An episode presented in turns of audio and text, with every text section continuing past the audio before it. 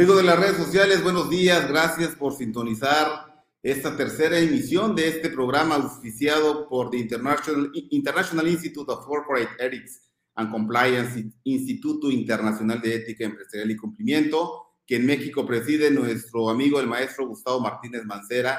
Conciencia Fiscal y Negocios es un espacio de comunicación y de debate alternativo donde se estimula y permite la participación de toda la sociedad estructura y evolución en materia fiscal y contable y en general corporativa para los negocios. Por favor, síganos en redes sociales, compartan esta transmisión, suscríbanse a los canales oficiales del IEC, eh, del, Instituto Internacional de Ética Empresarial y Cumplimiento, por favor.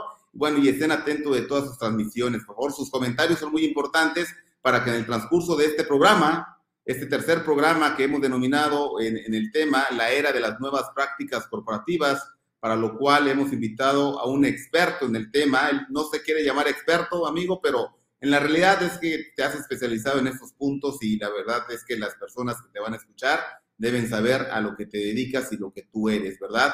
Agradecemos también a nuestros patrocinadores Auditul, a la Red Global de Conocimientos de Auditoría y Control Interno y a The Fraud Explorer, también este software en, en materia de gestión de riesgos que también se suman a los esfuerzos de transmisión que estamos eh, realizando, ¿verdad? Bueno, ¿quién es Carlos Pérez, señores? Muchos ya lo conocen.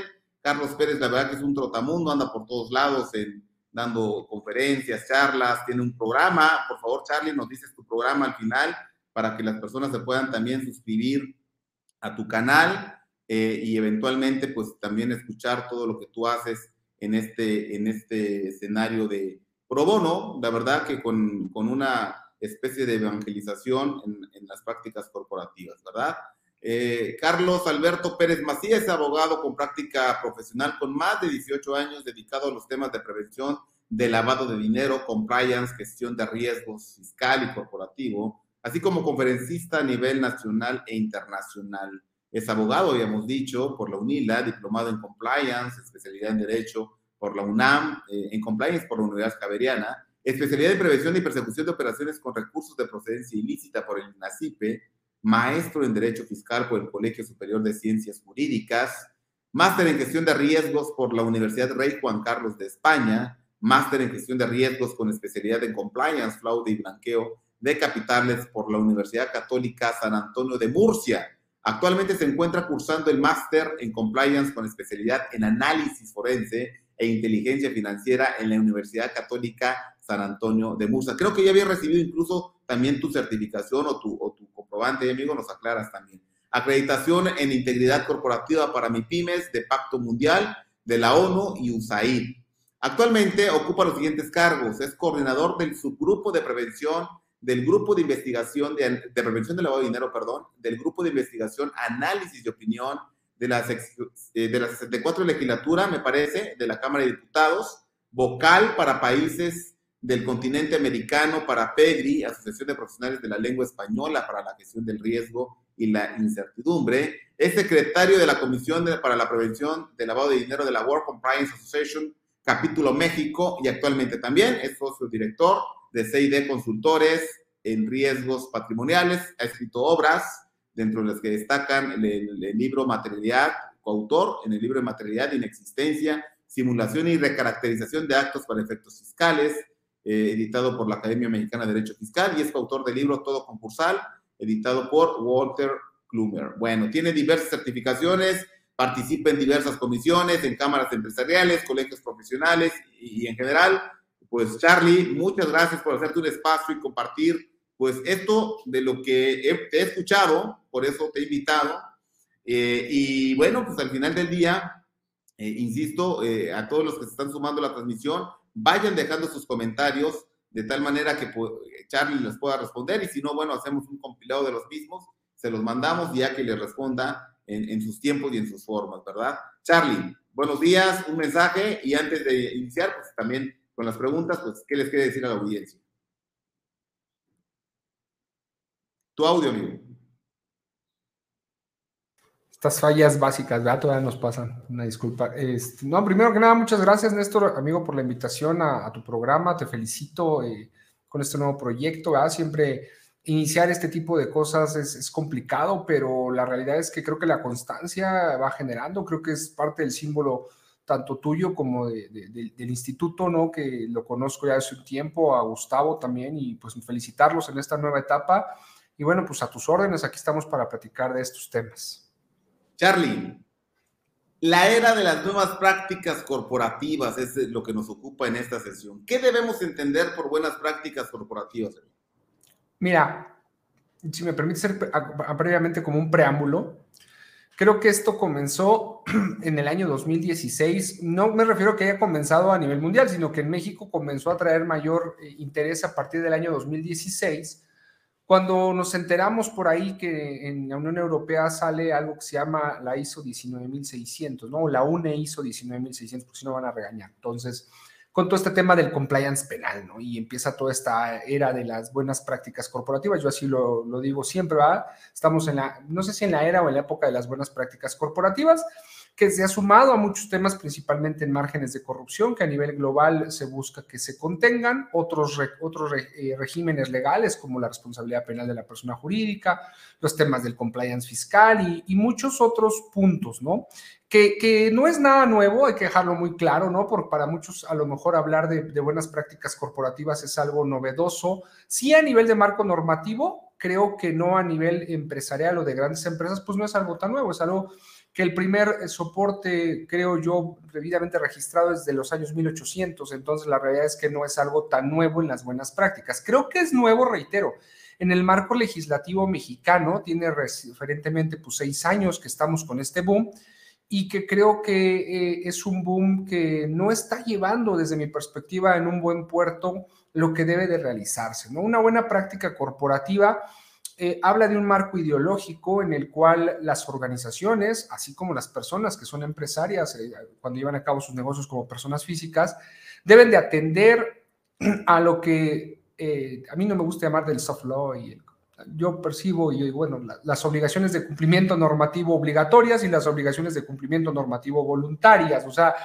eh, creo que ahí es donde eh, elegimos en ocasiones un debido entendimiento. No queremos implementar sistemas de buenas prácticas bajo una ideología anglosajona, cuando nuestra ideología, pues eh, sobre todo en la margen del derecho, no es un derecho anglosajón, ¿no?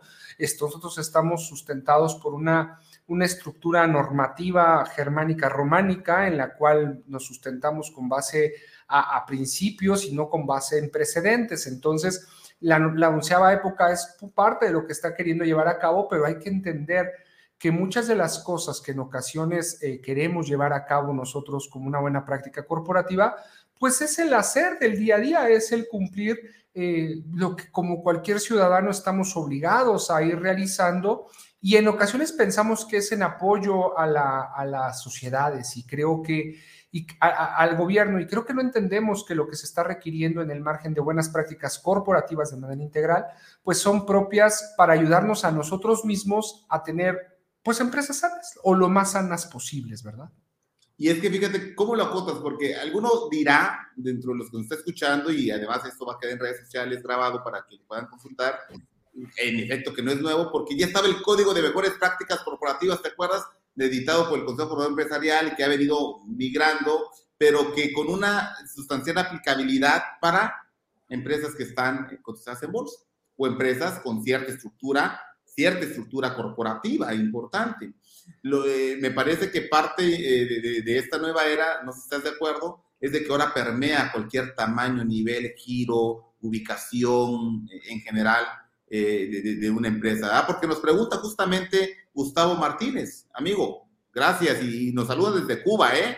eh están, también aquí a Sandrita Carvajal, también le mandamos un saludo. Dice, ¿cuáles son, cuáles son los retos para las MIPIMES al implementar los programas de integridad? Nos pregunta Gustavo Martínez en esta exigencia.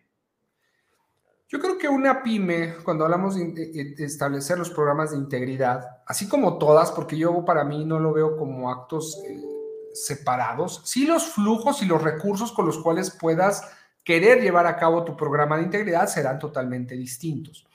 Para mí, em, eh, los programas de integridad son como las vacunas para los niños. O sea, es, eh, la empresa es pequeñita y va creciendo y requiere pues ciertas herramientas o, argumentos que le permitan llevar a cabo un, debido cuidado, ¿no? Eso es una política de integridad, o sea, algo que te dé los elementos o valores. Si tú no le inyectas al niño la vacuna contra la polio o las vacunas existentes, pues e, el niño va a ir creciendo y podrá ser un monstruote, pero será un monstruote que tiene un margen de contagio. ¿Qué quiero referirme con esto?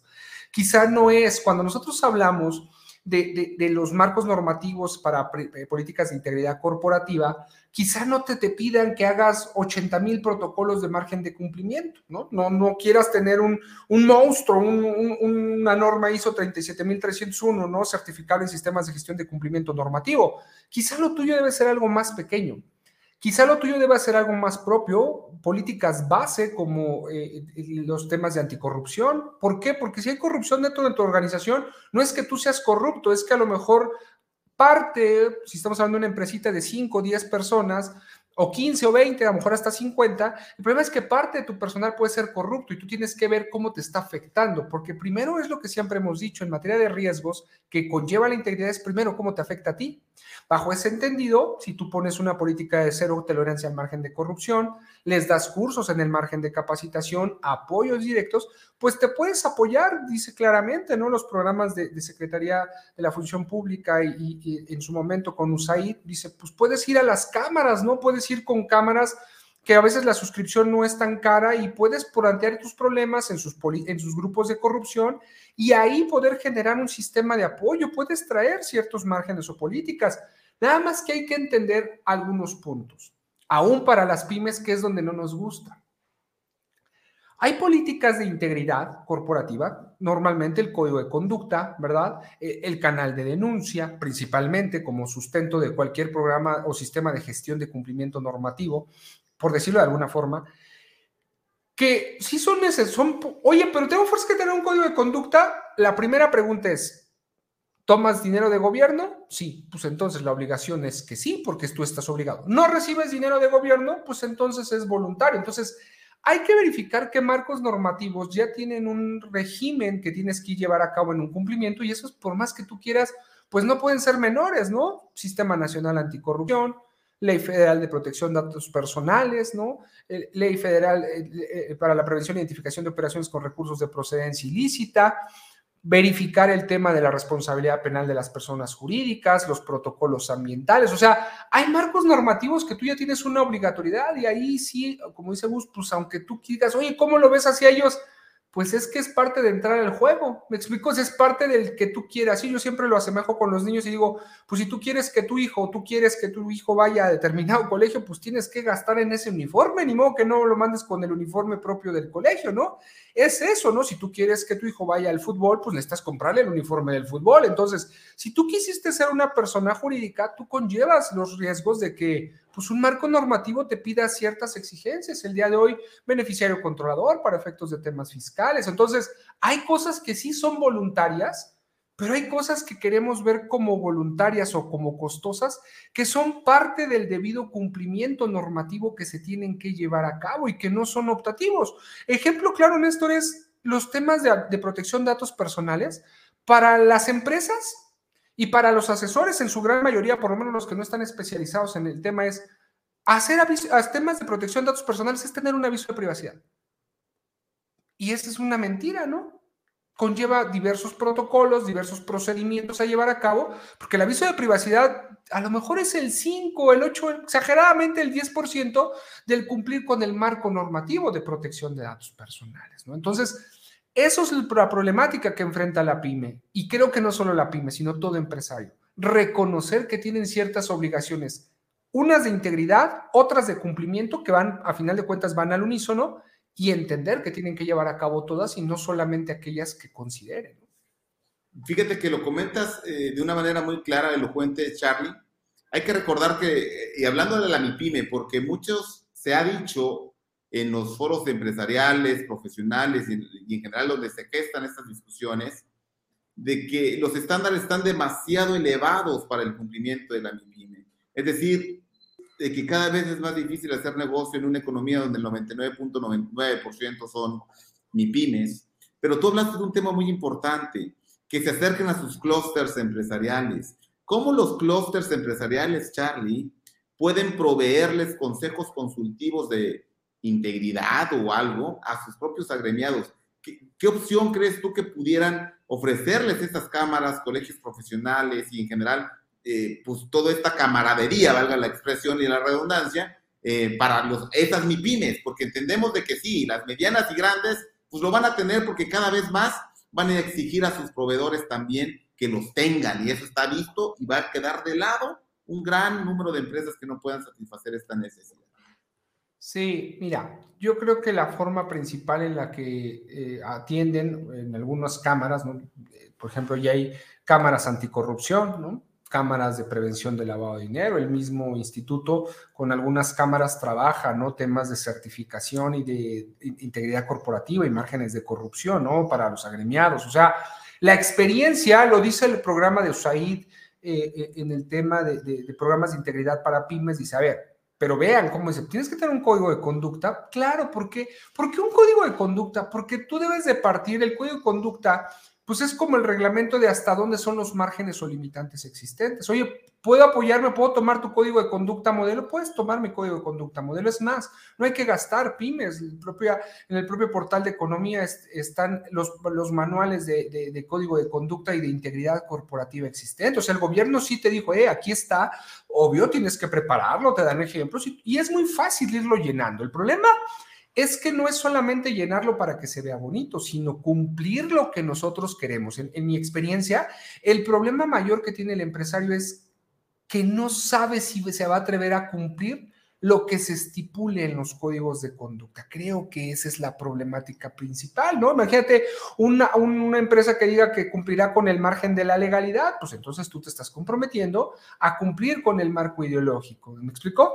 A veces esa es la parte en que, en que sufrimos más. Este, las cámaras, eh, no sé, Coparmex, eh, Canaco, este, Canacintra, cada vez empiezan a meter más este tipo de, de, programas y creo que es la mejor manera, hacer un frente común por parte de los empresariados, principalmente la pyme y la MIPYME, tendrán que hacer ese frente común porque eh, eh, es dentro de ese margen o de, ese frente común, es la mejor forma de tener programas de integridad, es decir, es muy costoso tener un oficial de cumplimiento, bueno, que, o un comité de integridad que resuelva, bueno, dice exactamente tanto la Secretaría de Función Pública como se dice, que puedes sumarlo a las cámaras y que dentro de las cámaras, con las experiencias existentes, se pueden llegar a tomas de decisiones y eso lo puedes documentar respecto de buenas, de buenas, malas prácticas, situaciones porque es real que hay un, frente común eh, eh, que cada día es más importante, ¿no? Yo les comentaba que antes de la pandemia nosotros tuvimos un tema en el cual una de nuestros clientes detectó que dentro de su empresa se estaban contratando choferes para efectos de transportar narcóticos, eran pertenecientes a un cártel, no voy a decir de dónde, pero es de, del occidente. Entonces, este, y, y no es que hiciera nada malo, ¿eh?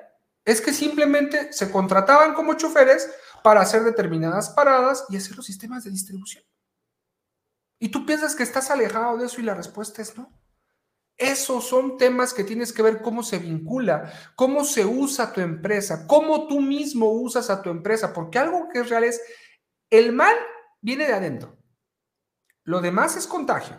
Hay que dejarlo claro. O sea, el mal nace en uno y, se contagia. Si uno es débil por el mal que tiene, es decir, si no tiene unas políticas, si no tiene unos sistemas de verificación de clientes, si no tiene un sistema de verificación de socios, accionistas, trabajadores, profesionistas, pues te permite que el mal venga de adentro y entonces el mal contamina todos los órganos y una vez contaminados los órganos es muy fácil que cualquier resfriado, ¿verdad?, vulnere. Eso es lo que pasa con las enfermedades que generan eh, disminución de las cargas este, eh, de, glóbulos blancos, ¿no? Principalmente, digo, no soy médico, pero mi exposición es, pues si tú estás contaminado, así sea el resfriado más simple, pues te vas a contagiar y puede llegar a ser mortal. Es eso. Tienes que entender como empresa que la integridad te va a llevar a cabo de mejor manera esas funciones de, de, cuidarte a ti como empresario, ¿no? Y que el cumplimiento y la integridad también hay que dejarlo claro, ¿eh? Ahorran flujo, ¿eh? Y generan ganancias. Hay que dejarlo muy claro.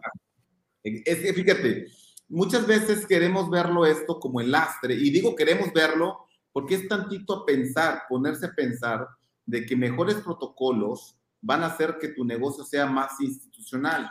hemos hablado ya hasta este punto de gobierno corporativo, ya hablaste algo de, de corrupción, de prevención del lavado de dinero, protección de datos personales, pero ¿qué pasa también, Charlie, con la violencia laboral? Porque debe haber protocolos contra la violencia laboral hoy por hoy y en el tema de lo fiscal, porque, perdón, pero te lo tengo que preguntar a la luz de toda esta rebambaranda de, de, regulación, y tú lo mencionaste al principio, el Ministerio Controlador, todos estos protocolos, ¿tú crees que una empresa hoy por hoy, una mi pyme sobre todo, y hablando de un corporativo, ¿eh? aunque entendamos que hay empresas que, o, o negocios que pueden eh, funcionar como personas físicas, ¿no? Pero ¿crees que las empresas están en una especie de caja de cristal hoy por hoy para el gobierno y para la sociedad?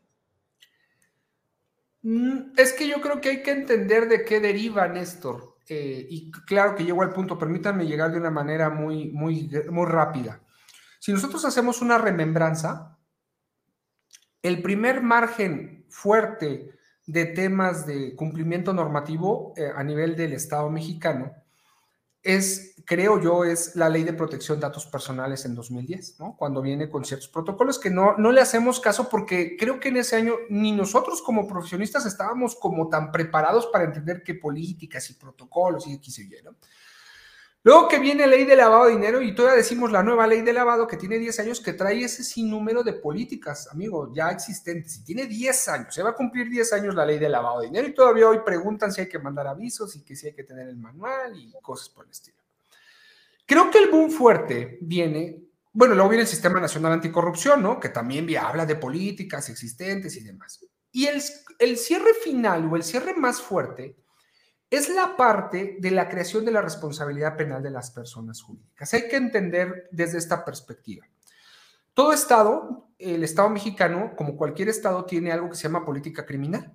Si nosotros vemos la definición de política criminal, la definición de la política criminal es todo aquello que se implementa como un marco de prevención y persecución. Entonces me quedo ahí. ¿Cómo la política criminal del Estado habla de elementos de prevención de conductas criminales? Así es el Estado tiene obligación de dar elementos de prevención, dividida en prevenciones especiales y generales, pero la prevención dice, una forma de que tú contengas es darle herramientas a los ciudadanos para que ellos puedan cumplir debidamente y no asociarse a conductas criminales, no ser usados dentro de la, de la, manifestación de conductas criminales que se puedan llevar a cabo. Cuando nosotros vemos eso en la modificación de la miscelánea fiscal de junio de 2016, Podemos echar atrás y dices, claro, ley de prevención de lavado de dinero, ¿no? Claro, elementos y protocolos del Sistema Nacional Anticorrupción.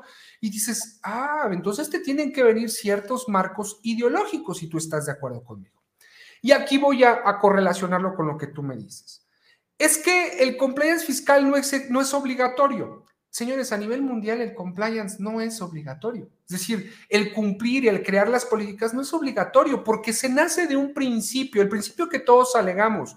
Nadie, eh, eh, nadie es culpable hasta que se demuestre lo contrario.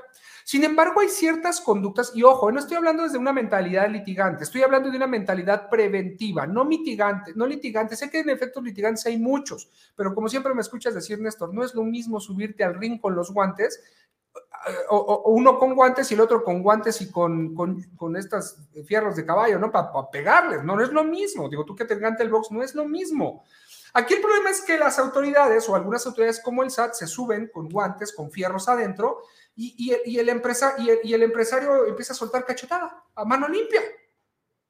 Y entonces no hay un margen de equilibrio porque no, no digo que el litigio, el litigio por supuesto tiene su fundamentación muy importante, pero el litigio también hay que dotarlo de esas herramientas, también hay que vitaminar el litigio. ¿Cómo? No hay obligación de compliance fiscal, pero ¿por qué no hay obligación si te están diciendo que para que no te vincules, empresa, con un delito fiscal, que son, permíteme, sean tan sencillos, el más común, el que más le gusta al SAT es la simulación de actos jurídicos, ¿estamos de acuerdo? Es la simulación de actos jurídicos para efectos fiscales, ¿no? dices, bueno, si el artículo 11 bis te dice o te pide que lleves a cabo una serie de políticas criminales que permitan disminuir la conducta criminal, ¿En dónde tiene su efecto el margen del cumplimiento normativo? En la parte civil, en la parte mercantil, tú tienes que verificar que esos contratos que el apoderado legal firma, ¿verdad? Pues deriven de qué? Pues de tu, quizá de tu programa, de, tu programa económico, de tu, o tu plan de desarrollo económico que tienes, tus productos que vendes, me explico, esa será la función del, del, responsable encargado de cumplimiento. A ver, ¿por qué me pasas, siempre te digo, ¿ah? ¿por qué me pasas cinco, cinco o veinte facturas de logística? Pues, ¿por qué tanto gasto en logística? La utilidad del negocio se la llevó logística, servicios administrativos, servicios corporativos, cuando el oficial de cumplimiento o el responsable o el órgano responsable de cumplimiento, pues entonces tiene que llevar a cabo esa medición. ¿Estamos de acuerdo, Néstor? Porque dice, realiza conductas que eliminen la conducta criminal. La tesis que me encanta y que tantas veces me han escuchado exponer, el, no tienes órgano de cumplimiento porque soy una pyme, soy chiquita, está bien, pero tú al decidir ser una SA, tienes comisario de la sociedad, ese no te lo quitas. ¿Qué dice la tesis, Néstor? El comisario es el encargado de verificar la política fiscal existente y las políticas de contabilidad aplicables. Entonces, tu órgano de cumplimiento es tu comisario de la sociedad, el cual tiene que decir, eh, estamos firmando, estamos realizando gastos que no están presupuestados, que no son propios. ¿Por qué incurrimos cinco veces en un gasto que se lleva el margen de utilidad? Y la contra es porque hay indebidas prácticas, amigo. Ahora, en la parte fiscal que me preguntabas, con el tema de ingreso de esquemas reportables, eh, con el tema de ingreso de, esquemas reportables, yo siempre he dicho, cuando, cuando México firma para poder entrar con BEPS a esquemas reportables, no solamente firmó esquemas reportables y asesores fiscales, firmó elementos de cooperación y transparencia. Es decir, cuando vamos, ¿verdad? Ese programa se firmaron cuatro acuerdos, que México iba a tener un margen de intercambio de información a nivel global, de iba a buscar la eficientización de cooperación por parte de los sujetos, iba a verificar esquemas reportables y el comportamiento de los asesores fiscales. Paralelamente, se crea para poder llevar a cabo un programa que es voluntario para las jurisdicciones de cumplimiento, ¿no? El International Compliance Assurance, hoy en versión 2.0. Siempre lo digo. ¿Por qué? Porque le dijeron a las autoridades, épale, usted tiene que revisar con sustento en elementos de cumplimiento normativo. Y nace otra figura que nos encanta en el Estado mexicano análisis de materialidad. Bueno, en México le decimos la materialidad o la razón de negocio. Se llama análisis de materialidad. Está en esos documentos. En esos documentos dice que no es, sino que, como siempre te digo, el punto es que llega la autoridad y te dice, pues este contrato que me das, ¿dónde está la carnita? ¿No? ¿De dónde está el razonamiento lógico con el que sostienes la utilización de este? No hay. La empresa no tiene. Con trabajos tiene los contratos y esa es una práctica tan común. Yo, siempre te cuento que una vez alguien me dijo, ¿a poco ahora que venda varilla por más de 5 mil pesos necesito contrato licenciado? Pues es que siempre lo necesitaste, porque las ventas de bienes muebles que superen 5 mil pesos requieren un contrato. Siempre existió. Es que vendíamos con la factura. Es que hay una maleducación, si estás de acuerdo. El problema es que enfrentan las empresas es quitarse la mala educación o la indebida educación, amigo. Es exactamente eso, perdón, como en una regla de etiqueta, ¿no? Si tú desde que te sientas a comer partes la carne, es muy difícil que dejes de hacer esa indebida práctica de etiqueta cuando vas a un restaurante en el cual te dicen es corte por cada tramo y dejo mis cubiertos. Es exactamente lo mismo.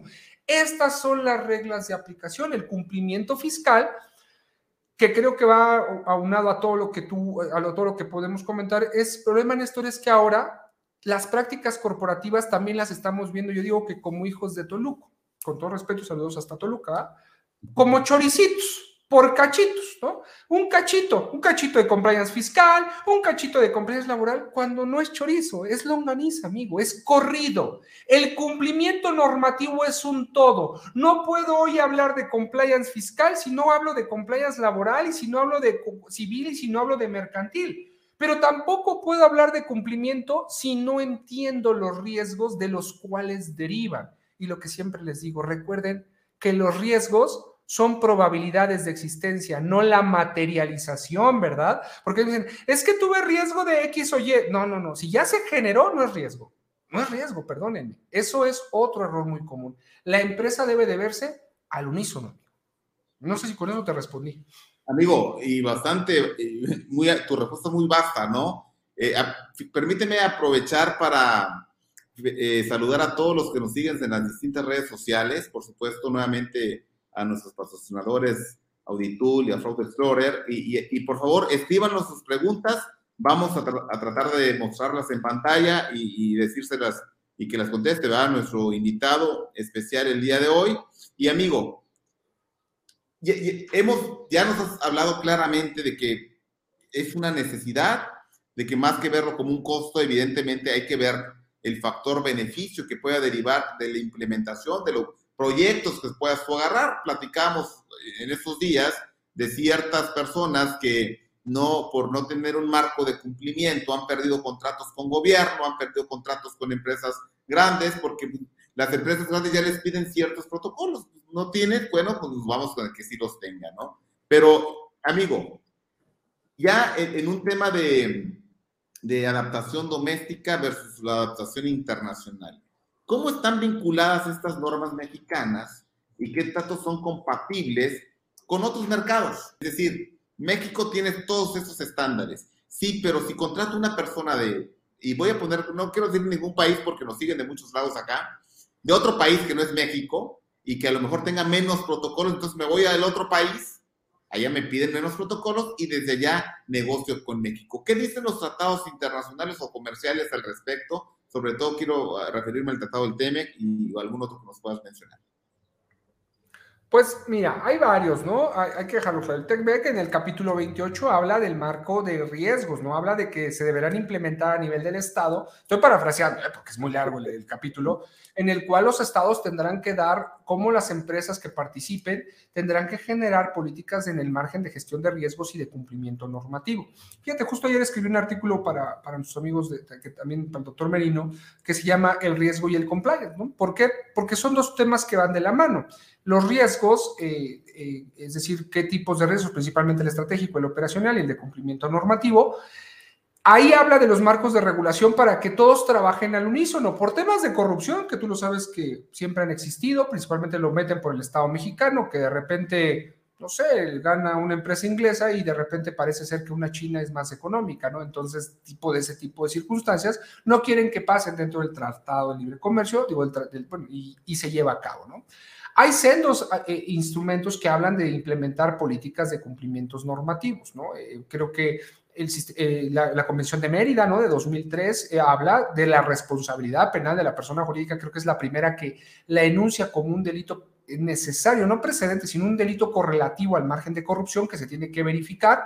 Ahí habla de la implementación de políticas, programas, ¿no? Hay, hay diversos, ¿no? en el marco de, de América Latina, Europa, hay muchos que hablan ya de ese margen, de esos márgenes o convenios, ¿no?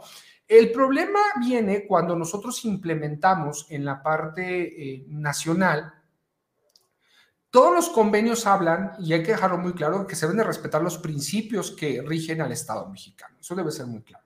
Y aparte de los convenios, tenemos órganos de, si estás de acuerdo, tenemos organismos intergubernamentales que cada día tienen más peso, tipo Gafi, ¿no? Que tiene un margen importante en la implementación. De los que yo puedo resaltar, eh, hay que verificar eh, que, la, que los sujetos, me explico, que las, que, que las empresas, pues cada día tienen que estar más al corriente. Veo, fíjate, justo aquí en pantalla la, la participación de Jorge Vidal, Saludos, Jorge. Dice, con todos los cambios que por hoy estamos viviendo en materia fiscal, laboral, lavado, definitivamente las empresas y empresarios deben cambiar su educación corporativa. Sí, porque lo que está sucediendo, reitero, es que el, mexicano, el, abogado, el contador, el financiero, tenemos una cultura, Néstor, en la cual necesitamos que nos digan que es obligatorio. Y aun cuando nos dicen que es obligatorio, tenemos que pelearlo. Todo es inconstitucional en este país, todo es ilegal en este país hasta que se pierden los procedimientos, ¿no? Está bien, reitero, es un nuevo campo de trabajo y de actuación. Hay que verificar los, los, marcos normativos que son propios. En ocasiones, tema de hoy en boga, ¿no? Los, activos virtuales o las criptomonedas, ¿no? Es que los delitos en criptomonedas y, y, es, los delitos informáticos y, y están regulados en los estados está muy padre, digo, qué bueno que me hables de lo internacional. Claro que se tendría que regular. El Estado, el, Estado de Derecho no se actualiza en muchas cosas. Entonces necesitamos irlo entendiendo nosotros, pero por dos situaciones que creo que es lo importante en esto. El compliance lo vas a implementar o, los programas de integridad los vas a implementar porque te lo dicen o porque te benefician en algo. Esa es la pregunta a realizarse. A ver, si es por cumplir, pero el tema del beneficiario controlador, ¿por qué lo voy a hacer? ¿Porque el código fiscal me lo pide o lo voy a hacer porque yo necesito saber Oye, socios, que no han entendido que si tú determinas, ejemplo, que Néstor es el beneficiario controlador, la toma de decisiones y la conducta dolosa principalmente va sobre Néstor. Tienes elementos argumentativos para decir en el procedimiento que Néstor es quien toma las decisiones principalmente. Y entonces los demás socios tendrían que decir, ah, pues por supuesto que claro que me, me gusta la idea, ¿no? Lo que pasa en temas, Néstor, de, 24 horas, en avisos de 24 horas, ¿no? No, ¿cómo voy a avisar a mi gente, a mi, a mi cliente porque no me dio papeles? Entonces prefieres que a ti te cuestionen que tú eres el lavado o que tú eres el que participa o puede ser presunto partícipe de la comisión del delito de lavado porque tú no quieres mandar una alerta de 24 horas por tu cliente. El problema es que es una falta de entendimiento. Los tratados internacionales todos nos van a decir lo mismo.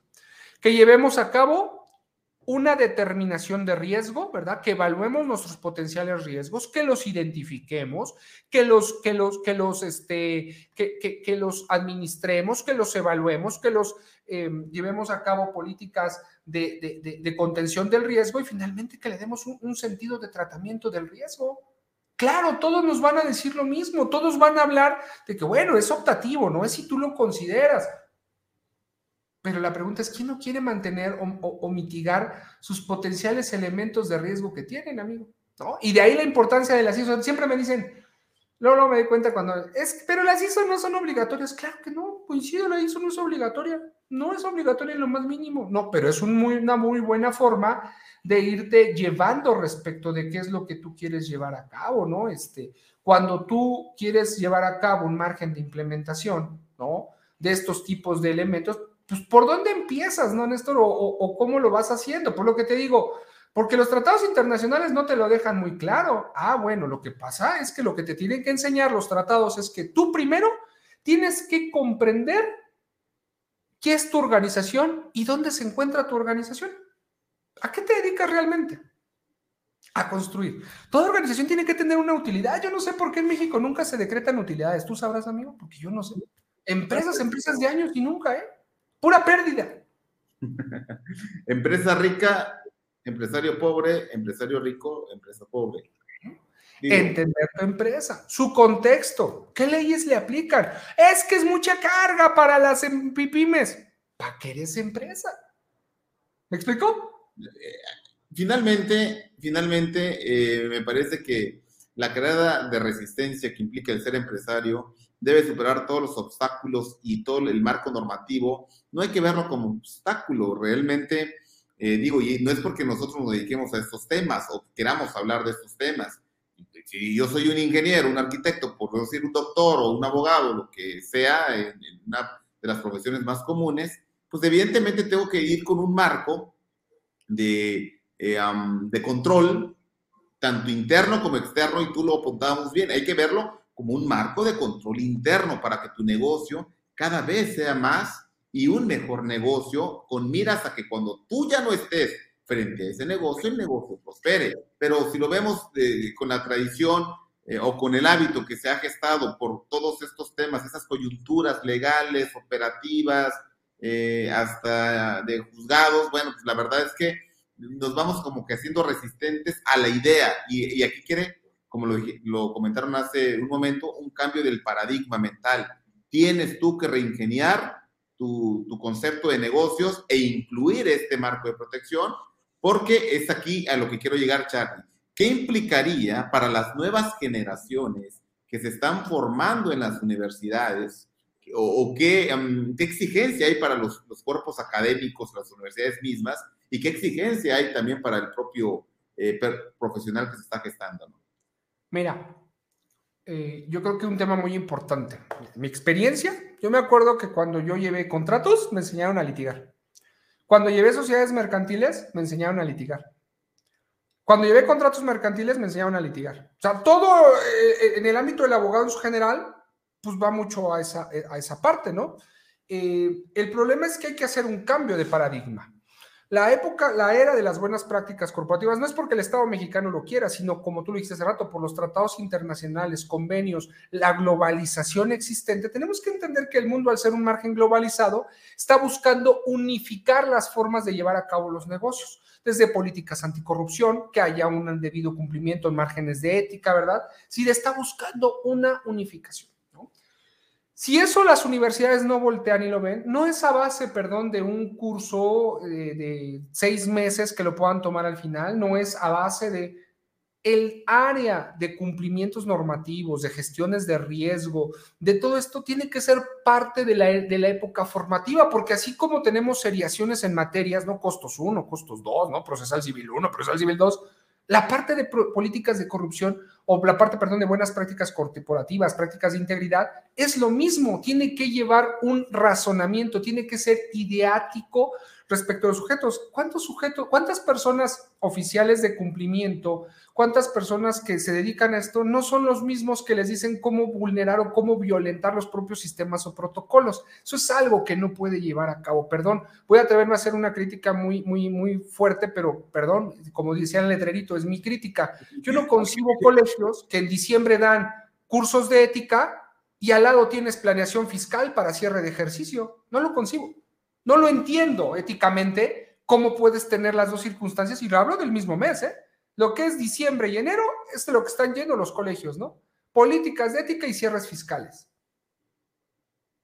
¿Dónde está el margen de la ética existente, no? Bueno, y yo, te podría decir, amigo, que una adecuada planeación fiscal, desde mi punto de vista, es empalmar la realidad financiera de la empresa, que tu utilidad financiera real conlleva el pago del tributo que tenga que ser. Claro, si esta realidad está artificialmente incrementada por la autoridad, porque hay que ver lo que eso es el sesgo mexicano, tendríamos que ver eh, cómo, podemos empalmar, que esa es la, auténtica. Pero no al revés, no lo que tú dijiste, no que te lleves tus utilidades con esa ese serie de gastos que pues ya muchos hemos... Entonces lo cambio, en los programas educativos, ¿cómo se verifica o vigila que no haya transmisión de conocimientos ilegales? Eso sería un punto muy importante dentro de los educativos. Para mí, se tienen que, eh, para mí, este temas de políticas de integridad, compliance, todo esto no es propio de contadores y abogados, es una función totalmente eh, creo que no hay una carrera específica que te lo pueda dar porque nadie conoce todo el campo, cada empresa es totalmente distinta, cada empresa tiene distintos elementos, protocolos, personalidades, entonces lo que sí es real es que se tiene que sumar en los programas educativos, lo que es real es que no debe ser, pues a lo mejor por lo menos un área de especialización, si ustedes lo quieren ver, está bien, con elementos de carácter práctico y también algo es real, ningún caso práctico es igual al otro, porque en materia de implementación, los valores, los tamaños, las logísticas del mercado son distintos para cada uno, pero hay que preparar a los jóvenes y aparte es una nueva área de, crecimiento, ¿no? No se nos puede olvidar, Néstor, que hacer el mínimo para cumplir conlleva a un riesgo y ese riesgo va a ser que tú cometas errores por omisión, ¿no? Y que así generes pérdidas, no solamente en márgenes de oportunidades, hay que dejarlo claro, sino en pérdidas de excelencia del producto que lleva a cabo tu empresa, tu organización. Muchos de los temas que a veces vulneran a, las organizaciones son porque hacemos el mínimo esfuerzo en márgenes de cumplimiento. Las sanciones fiscales, si de por sí traen un abuso, en mucho es por hacer el mínimo. ¿Estás de acuerdo? El ley de lavado es porque, ¿cómo le voy a pedir el INE? ¿Cómo le va a pedir que me firme un formato? No le estás pidiendo una declaración jurada, no le estás pidiendo que te dé su INE, que te dé su formato. El día de hoy lo que pasa con beneficiario contrato, no, es que los socios dicen que cómo te van a dar su acta de matrimonio, no, ¿cómo crees? ¿De dónde? Es lo mínimo y eso mínimo genera grandes repercusiones dentro de la integralidad, o sea, lo que estamos viviendo, ¿no? Es que es que, ¿qué vas a hacer con mis datos? algo que tú platicabas conmigo, ¿no? ¿Qué va a hacer el SAT? Y hasta vi programas de ¿qué va a hacer el SAT con los temas de la información? Pero si hay una ley que lo regula, ¿qué es lo que tiene que realizar? Ahora, fíjate cómo nos gusta este pero no lo cumple. Pero si tú tampoco lo cumples, lo que tú tienes que proteger de datos personales no lo cumples, ¿por qué te preocupa que el de enfrente sí los cumpla? Entonces, para mí crear políticas de integridad sí es gente con valor, sí es que se haya un margen de interacción entre las personas, sí debes de buscar a personas que sean acordes con tu creencia, con tu forma de vida, sí es un tema ético y cultural, pero también es un tema de ejemplo crear políticas de integridad, a final de cuentas es un margen de ejemplo. El, el, empleado, el colaborador, sí tiene que darse cuenta que sí se atiendan a los programas de integridad, que sí haya sanciones para los niveles directivos, los niveles de alta gerencia, para los trabajadores, o sí también tiene que verse atendido. El problema es que nos vamos a empezar a inundar de programas de integridad de machote, amigo. Excelente, fíjate. Bueno, es mucho, hay mucho que rescatar de esta charla, Charlie eh, me quedo con dos frases tuyas, el mal viene de adentro y finalmente las políticas de integridad las forman las personas con valor. Charlie, hemos llegado ya al final de esta participación, la verdad que se fue como agua, no sé cómo lo sintieron ustedes, a mí se me hizo muy rápido como, como suelen ser estas charlas, son 46 minutos ya hablando de estos temas, pero me gustaría, Charlie, por favor, que nos compartieras dónde te pueden encontrar en redes sociales, tienes un programa, tienes unos seminarios que tú vas tratando de hacer bandera con todos esos rollos. Digo, hoy me invitaste al tema de materialidad fiscal. No sé si agradecerte o reclamarte, como tú dices. pero, es, pero bueno, al final del día, ¿dónde te pueden encontrar, Chan?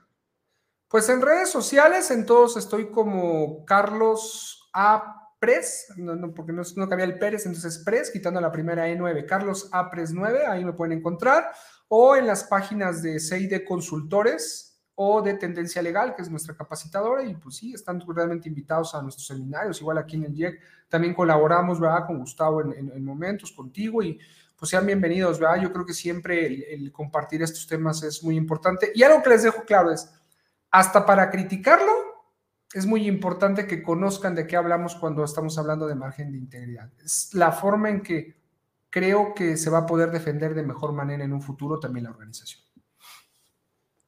Pues Charlie, permíteme entonces compartir esta, este reconocimiento que, bueno, este espacio de comunicación, como lo hemos denominado al principio, Conciencia Fiscal y Negocios, auspiciados por el International Institute of Corporate Ethics and Compliance, eh, te otorgamos, amigo, a ti, Carlos Alberto Pérez Macías, por tu participación como ponente en la iniciativa internacional Días de Inspiración en el programa Conciencia Fiscal y Negocios, celebrado en línea hoy, 14 de junio de 2022 con este tema, la era de las buenas prácticas corporativas, firma nuestro presidente del instituto, Gustavo Martínez Mancera, y tu servidor, eh, titular de este espacio, eh, de este espacio de comunicación. Amigo, pues la verdad te agradezco muchísimo. Por favor, suscríbanse en las redes sociales, no dejen de sintonizar el próximo programa. Vamos a tener de invitado nada más y nada menos que nuestro presidente, Gustavo Martínez Mancera para hablarnos ahora ya de la integridad, transparencia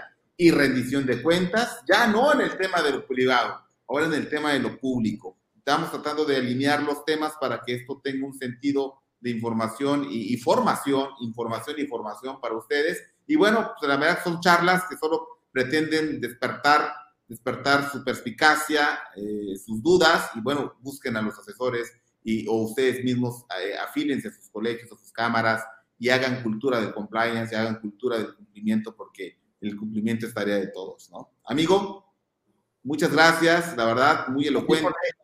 Y a todos, Araceli, también Espinosa nos saludó por ahí, Mariana Gallegos, García Conde, que de los últimos comentarios, Roberto Ilva Ramírez, Sánchez, Víctor Ariel Caballero, bueno, y todos, perdón, mencioné los que aparecían en pantalla rápido, a todos los que nos dejaron sus amables comentarios, suscríbanse al canal, denle like, compartan, por supuesto, y también hagan sus comentarios, ya saben el protocolo, ¿no?